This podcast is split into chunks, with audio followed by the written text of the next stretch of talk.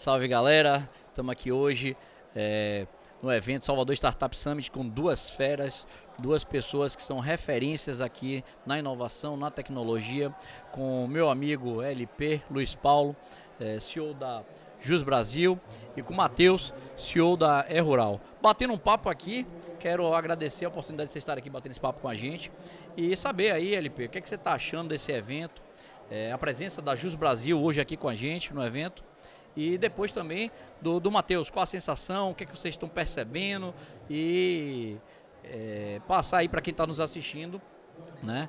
E que pode vir, inclusive amanhã, participar, né? É, as expectativas que essas pessoas podem ter.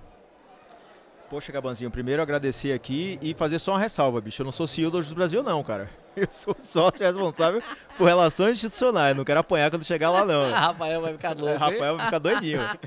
Mas, é, pra gente é uma honra enorme estar aqui junto, cara, de verdade. Salvador é nossa cidade, todos nós somos baianos, né, de Salvador. E pra gente é uma honra gigantesca poder dizer que somos baianos e é, realmente a gente grita isso aos quatro ventos. Então, quando o convite veio, na sua pessoa, aliás, muito obrigado pelo convite, eu não tinha como dizer sim, ou melhor, não tinha como não dizer sim. E é um, um baita prazerzão aqui. Parabéns, porque o evento tá lindo, cara. Maravilha. E aí, a conversa que você tem tido aí com as pessoas que estão participando aqui do evento, você que é uma pessoa que conhece todo o mercado, é, o que você tem percebido dela? Você gostou desse formato de feira, separado daí é, do momento de palestra? Qual a sua percepção disso? Esse novo momento que a gente está vivendo agora no ecossistema, principalmente pós-pandemia, você acha que esse é um bom modelo? Tem alguma coisa que você tem observado que a gente possa melhorar? Que eu acho que essas discussões são importantes. A gente identificar ali o que está rodando bem para a gente continuar fazendo, mas também observar muito aquilo que a gente pode aprimorar e melhorar para que a gente possa estar realmente fortalecendo nosso ecossistema. Então eu queria ouvir de vocês dois, e aí eu passo agora, na verdade, até pro, pro Matheus, para fazer já essa pergunta. Ei, Matheus, o que é que você está achando?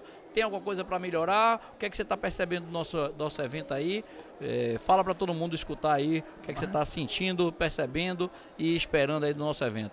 Primeiro, boa tarde, Gaban. Boa tarde, LP. É, cara, assim, mesma forma que a LP comentou, acho que é, a gente tem a mesma. A gente tem, não é uma história parecida ainda, não, né? A gente tem que resguardar as proporções, mas a gente se inspira muito na Jus. Eu acho que o caminho, a gente vem trilhando um caminho parecido ali. É, a gente também hoje já não está 100% em Salvador, nossa operação hoje já roda uma parte dela em Ribeirão Preto, São Paulo, inclusive eu fico na, na, na base lá. Mas assim que Tauan me ligou e falou, cara, vai rolar SA, SSA Startup Summit ali, na hora, Tauan, conta com a gente que eu acho que não só a galera da Juiz, mas acho que a gente, de todo mundo que eu conheço que tem esse DNA baiano, faz questão de gritar isso aos quatro cantos, porque a gente sabe o quanto que é, viver um momento como esse, né, viver um evento como esse, quando a gente começou, era inimaginável. Né? A gente a gente viveu a gente viveu o mato, a gente viveu a selva, a gente viveu aquele momento em que quando eu nasci tudo, é, tudo é, quando é, eu cheguei tudo era mato, tudo era mato, exatamente. quando a gente chegou tudo era mato. Assim. A gente viveu um momento em que a discussão sobre startup, sobre todo esse mundo digital, para ser presente na nossa vida, ela tinha que ser feita fora. Tinha que ser feita em São Paulo, tinha que ser feita em outros polos. E hoje a gente saber que esse empreendedor que está começando agora já tem uma massa crítica tão grande, já tem um nível de discussão tão alto, o sarrafo para ele entender que ele está fazendo inovação está lá em cima assim, é, é, é, é, chega a ser engraçado, mas acho que vai acontecer em Salvador e com, com movimentos como esse, a mesma coisa que aconteceu no Brasil.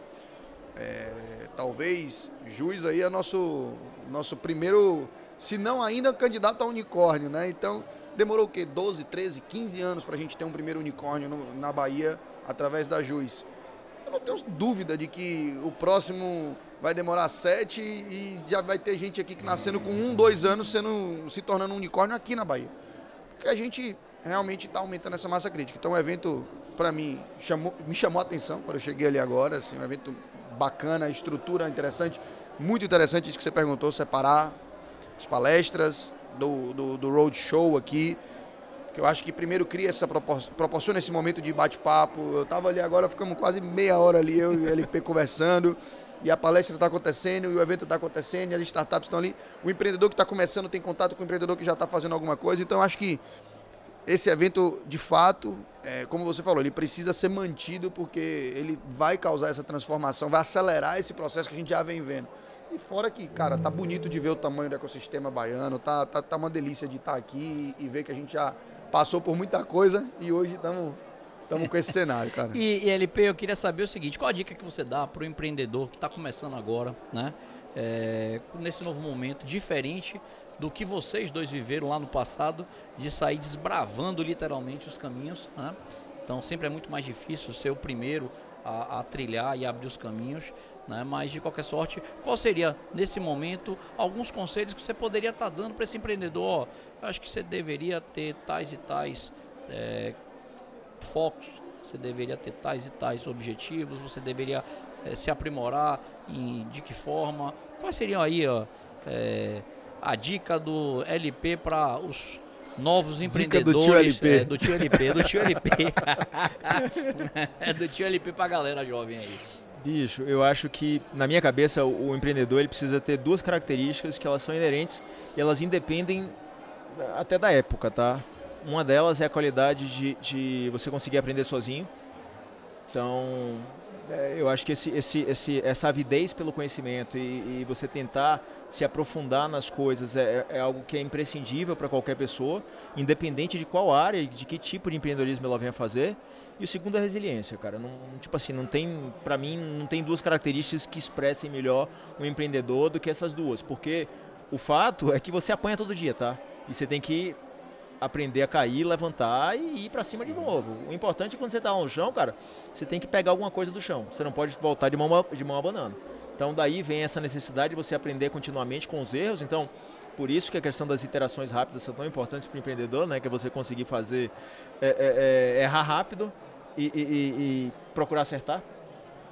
É, óbvio que você está procurando acertar o tempo inteiro, né? Mas acho que a qualidade de você conseguir é, é, é errar, aprender, melhorar, é, é, para mim é, é, o principal. E isso, é, eu diria para você que não é muito diferente da época que a gente começou para hoje, tá? Então, você, hoje você tem muito mais acesso à informação, mas isso também gera uma complexidade, porque foi o que o Matheus estava trazendo. Quando a gente começou, tudo era mato. Então, você não tinha parâmetro, mas você não tinha parâmetro tanto para bom quanto para mal. Hoje você tem uma concorrência que é desenfreada. Então, para você conseguir fazer com que uma ideia alavanque, eu acho que é muito. É, não é uma coisa que é tão simples assim. A competição virou mundial, né? Exatamente.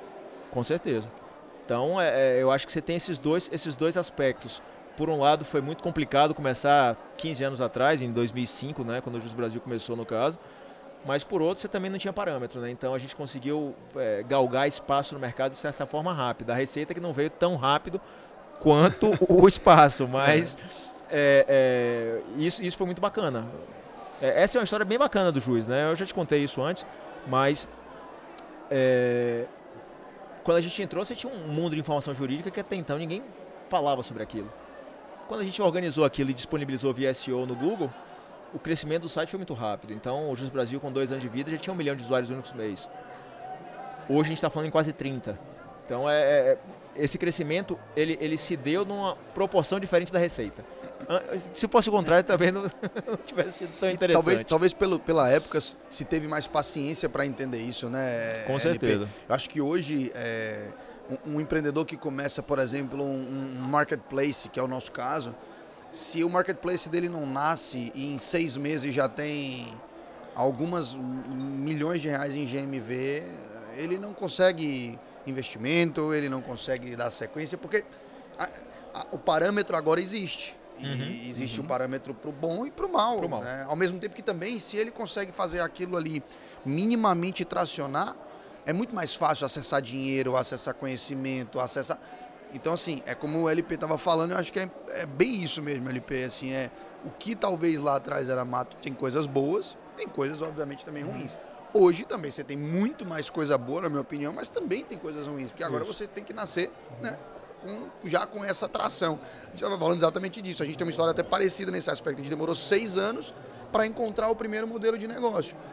Hoje eu não consigo enxergar uma startup ter essa Sobreviver paciência, seis, seis essa anos. tolerância seis anos sem um modelo de negócio. Nós tivemos essa oportunidade é de viver seis anos tentando teses, né, até encontrar um modelo. Não sei se hoje eles vão ter isso mas ao mesmo tempo eles não precisam talvez errar as coisas que a gente errou. Com certeza. Muitas das dúvidas que a gente tinha hoje já são de claro. conhecimento público. Então aqui senta, troca uma ideia, você entende coisas que a gente não tinha como. Né? Tem uma história até bacana minha com, com, com a Juiz. Em 2017, mais ou menos, a gente indo para uma rodada de investimento assim, sem receita ainda, eu sentei para apresentar meu pitch para Coxa e para Rafa. E o e aí eu apresentei o pitch inteiro e Coxa perguntou assim, só, tá, mas... Só, só, esclarecendo aqui, Coxa e Rafa são meus sócios, tá? É. Lá no Jus Brasil. Isso, e tipo é. assim, ó, no Jus Brasil ninguém tem nome, né? É, é LP, é. Coxa, Rafa, é, Bigode. É, tipo assim, aí. Eu, eu, só conheço assim, então eu, eu, não, eu não chamo os caras. Daniel Murta? Não, Daniel, Daniel Murta, é Daniel Murta. Eu, não sei quem é, velho. Imagina você. É Coxa e Rafa. Eu apresentando lá com Coxa e Rafa, apresentei o pitch, aí Coxa virou pra mim e perguntou assim, mas cara, como é que você ganha dinheiro com isso? Eu falei, ah Daniel, não sei, cara, poxa, ainda não descobri e tal. Ele falou, tá, por que, que o cara vai deixar de fazer como ele faz para fazer do jeito que você está propondo? Aí eu, ah, porque, sei lá, que é mais legal e, cara, eu cobro menos. Na hora que eu falei isso, ele falou, para, para, para, para, para. Deixa eu te falar uma coisa, isso é marketplace. No dia que marketplace falar que take rate, é, né, pedacinho da transação, né, para ficar claro para quem tá se pegar um pedaço da transação menor é um diferencial, tá errado. Marketplace substancialmente tem que conseguir cobrar o máximo que ele puder da transação. Que estiverem dispostos a pagar. Se estiverem dispostos a pagar. Mas dizer que esse é o seu diferencial, ele virou para mim e falou assim: bicho, seu problema não está no teu negócio. O problema está em você. Você está com crise existencial. Dá uma refletida e volta. Cara, eu, sa eu saí daquele juiz daquele dia, LP, fumaçando, cara. Queria matar a coxa. Voltei, fiquei em casa e tal. Hoje, recentemente a eu tava. Cara dele recentemente eu estava conversando com o Coxa, Coxa analisando a E-Rural. Convidei Coxa para ser investidor na pessoa física da E-Rural. Coxa analisando o deal E-Rural. Chamou o pai dele também, tá? A gente analisando o deal. Ele virou para mim e falou assim: rapaz, graças a Deus você saiu da crise existencial. Eu falei, rapaz, você lembra, bicho? Eu quase lhe mato aquele dia. Mas é isso, cara. Assim, antigamente a gente só tinha uma referência. Eu não tinha mais com quem conversar. Ou eu tava lá na Jus, conversava com os caras que, primeiro assim, parabéns pelo que vocês fizeram, porque muita gente aqui, quando começou, teve o, o ombrinho para chorar da Jus Brasil, foi lá naquele escritório ali na Tancredo, chorava vocês. Mas hoje não, cara. Hoje o empreendedor desse, ele tem vocês, tem a gente, tem a Cubos, tem a Saná, tem, tem uma galera que os caras podem acessar e trocar uhum. e aprender. Então, ele não precisa mais de seis anos para descobrir o que a gente talvez levou seis anos para descobrir. Perfeito, perfeito. Eu não posso per perder a oportunidade, né, de vocês falarem um pouquinho aí dos negócios, né, tanto da JUS como da Rural para quem está nos escutando. Então, LP, fala um pouquinho aí é, para a gente poder passar essa informação e conhecimento aí da quais são as linhas de ação, como é que está hoje estruturada a JUS, para que quem está nos escutando possa conhecer um pouquinho mais. É, bem, o JUS, né, ele é um site que ele se dedica a organizar e a entregar informação jurídica da melhor forma possível, né? É, hoje a, empresa é estruturada em quatro sedes, basicamente, né? A gente tinha uma quinta sede também, que a gente terminou com a pandemia fechando o escritório físico, mas a operação continua lá. É, então a gente tem hoje escritórios em Salvador, em Belo Horizonte, em Manaus, em São Paulo. A gente tinha em Lisboa também, as pessoas continuam lá, a gente só não mantém mais o escritório físico, porque a equipe terminou diminuindo lá. Mas é, é, são 420 funcionários que tem no Brasil hoje trabalhando, todos eles em função desse mesmo, desse mesmo, desse mesmo objetivo. Uh, basicamente, é, os fundadores são esses que a gente comentou aqui agora, né? Que sou eu, LP, bigode, coxa e, e, e cabecinha. é a galera, bicho. Sou eu, Rafa, é, Rodrigo e, e, Daniel. Mas é, somos baianos, né? É um baita orgulho dizer isso e toda vez que eu, que eu falo isso, eu não, tenho, consigo esconder os dentes de minha boca. E o que a gente se dedica basicamente a fazer é realmente entregar essa informação da melhor forma possível. Uh, então, inicialmente a gente entendia que essa informação era dedicada somente para advogados e a gente se provou errado muito rápido, né? Pra você ter ideia, foi aquilo que eu estava falando, com dois anos do Brasil a gente já estava com um milhão de usuários únicos mês e tinham 700 mil advogados na época no Brasil.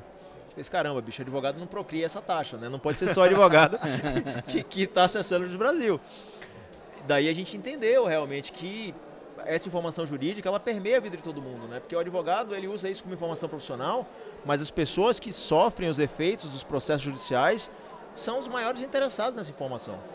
Isso terminou se provando verdade com o passar do tempo. Então hoje o site ele tem basicamente um quarto da internet brasileira passando por ele todos os meses. A gente tem mais de 30 milhões de usuários únicos passando pelo Brasil todos os meses. É, são mais de 500 mil pessoas que usam o Brasil para acompanhar seus processos todos os dias. Então é, é, é, é, são números que são muito relevantes e dá muito orgulho de falar todos eles. E aí, Matheus, me conte então aí para nossos ouvintes aqui é, um pouquinho da história da e Rural. A gente, a gente não, não, tem tanta gente assim acessando, até porque também não tem nem tanto pecuarista assim, eles não se procriam tão rápido assim, não, né?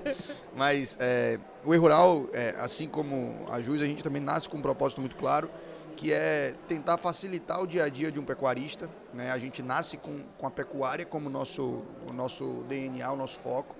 É, e assim, é, Gabão, quando você pensa que um pecuarista, no dia a dia, ele tem que tomar centenas de decisões e cada decisão dessa ele precisa acessar centenas de canais diferentes para conseguir é, fazer com que a atividade dele aconteça, a gente decidiu lá atrás que a gente iria facilitar a vida desse cara. E aí a, a Rural nasce há oito anos atrás, né, há sete anos atrás, na verdade, oito anos agora vai fazer esse ano, com a missão de facilitar o comércio da pecuária, né, transformar o comércio da pecuária num, numa coisa centralizada. É, hoje a Rural ela já é o maior marketplace de pecuária do Brasil. É, a gente estava comentando com, até com o LP mais cedo, a gente nos últimos três anos cresceu 11 vezes né, o tamanho da nossa, da, da, da, nossa base, dos nossos números principais deles, principalmente acho que volume de vendas. Esse ano a Rural deve terminar o ano com aproximadamente 60 milhões de reais vendidos é, em animais vivos e ano que vem a gente deve ir para uns 280 milhões de reais transacionados em animais vivos. Só para você ter uma ideia, um em cada 40 touros que é vendido no Brasil é vendido através da Rural. Uma em cada 35 vacas é, puras vendidas no Brasil é feita pela Rural. 3% de todo o mercado de reposição de gado de corte da Bahia passa por dentro da Rural. E a gente cada dia mais vem ganhando relevância dentro de um mercado super tradicional. Né? Então hoje o pecuarista que está em qualquer lugar do Brasil, ele pode comprar através da nossa plataforma animais de genética de diversos criatórios do país. É, e todos os criadores da Bahia podem comprar não só animais de genética, mas também podem comprar animais de reposição, né? o gado de corte, o gado do dia a dia. É, e agora a gente está nesse processo de expansão para que outros estados também possam fazer essas transações de gado de corte através da nossa plataforma. Então, assim, no, no, no final do dia, o objetivo aqui é que em muito pouco tempo esse pecuarista consiga fazer todas as transações porteira para dentro num único lugar que é rural. Então a gente está aqui desbravando todas essas, essas dificuldades do produtor. Imagine você permitindo que o cara compre um touro de 40 mil reais online e receba em casa. Não, nós não estamos falando de comprar um iPhone na Magazine uhum. Luiza, né? É um touro, é um animal vivo, tem exame, tem andrológico, tem uma série de informações e o cara compra online e recebe em casa na fazenda dele. Então, eu tenho até um depoimento, Gabão, muito interessante de um senhor de 83 anos cara não tá comprando para levar para apartamento não, né? O cara, o cara me comprou. Não, o cara me, me entra e tal. Aí o filho dele entrou, fez o cadastro na plataforma, acompanhou um leilão pela, pela internet com a gente, pum, lançou e comprou. Aí o filho dele, cara, quando recebeu o touro, mandou o pai dele ligar pra gente. O cara pegou, ligou lá no número da, da Rural, a estagiária da gente atendeu lá e falou, ó, oh, tem um cara aqui que quer falar com, com, com o Daniel, que foi o vendedor, responsável. Tá bom. O Daniel atendeu, o cara falou assim, ó, é o seguinte, eu tô ligando aqui para vocês para pedir desculpa meu filho, eu, ele tá me ouvindo aqui pedir desculpa, porque do dia que ele fez essa compra até o dia que esse animal chegou, eu xinguei, ele, eu xinguei ele todos os dias que eu falei que ele tinha tomado um golpe. Quando eu vi aquele touro descendo na minha fazenda, lindo, desceu, saiu, foi cobrir vaca, eu falei, nunca mais eu faço serviço de corno, de pegar uma caminhonete e sair atrás de boi para comprar. Só compra agora através desse site. Então, cara, tem coisas que pra gente não... São assim, impagáveis. Não, é, são impagáveis. Você imaginar um cara de 83 anos acessando a internet para comprar touro. É isso que a gente quer fazer, Gabão. Então, no final do dia, é isso que a gente está se propondo a fazer, é isso que a gente está construindo aí. E a, e a, jornada tem sido bem, bem interessante. Cara, eu quero agradecer a vocês dois pela oportunidade de bater esse papo. Muito interessante, muito produtivo. Vai gerar aí muito conteúdo para a galera que vai nos escutar. Então, um abraço, muito obrigado a vocês dois. Foi um prazer enorme estar com vocês dois aqui hoje, tá bom? Obrigado a você, meu velho. Valeu, galera. Agradece, Valeu, obrigado, um hein?